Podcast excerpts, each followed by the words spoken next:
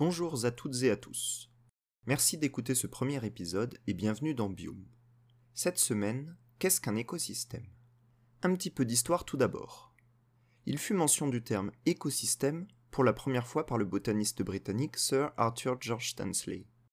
Celui-ci a d'ailleurs fondé la Société britannique d'écologie qui produit notamment la revue scientifique The Journal of Ecology, dont Sir Arthur fut d'ailleurs rédacteur en chef durant 20 ans. C'est dans ce même journal, dans un article publié en 1935, qu'il définit alors l'écosystème comme un complexe d'organismes et de facteurs physiques. Je vous épargne la citation complète et dans sa langue originelle.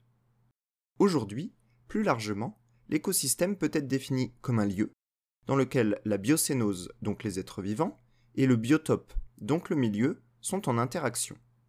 Ces interactions, nous y reviendrons dans un prochain épisode, peuvent être observées à la fois entre les êtres vivants, mais également entre les êtres vivants et leur milieu.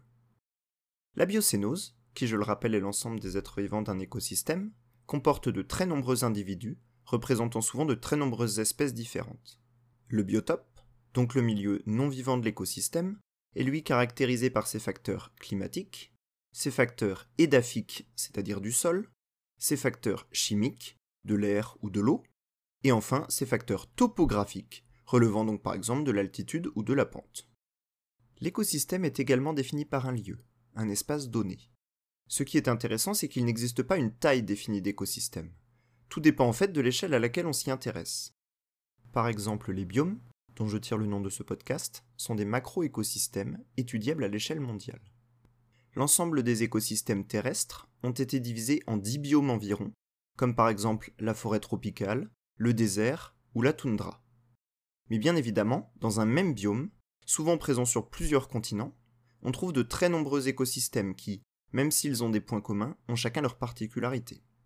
Par exemple, une prairie, un bois ou même une haie sont des écosystèmes.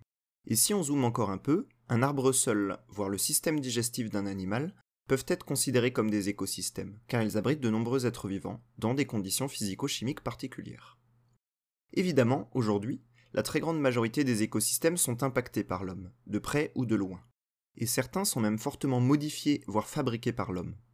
Lorsque c'est dans un but de production, comme une parcelle agricole, on parle d'ailleurs d'agrosystème ou d'agroécosystème. Merci d'avoir écouté ce premier épisode, j'espère sincèrement qu'il vous a plu.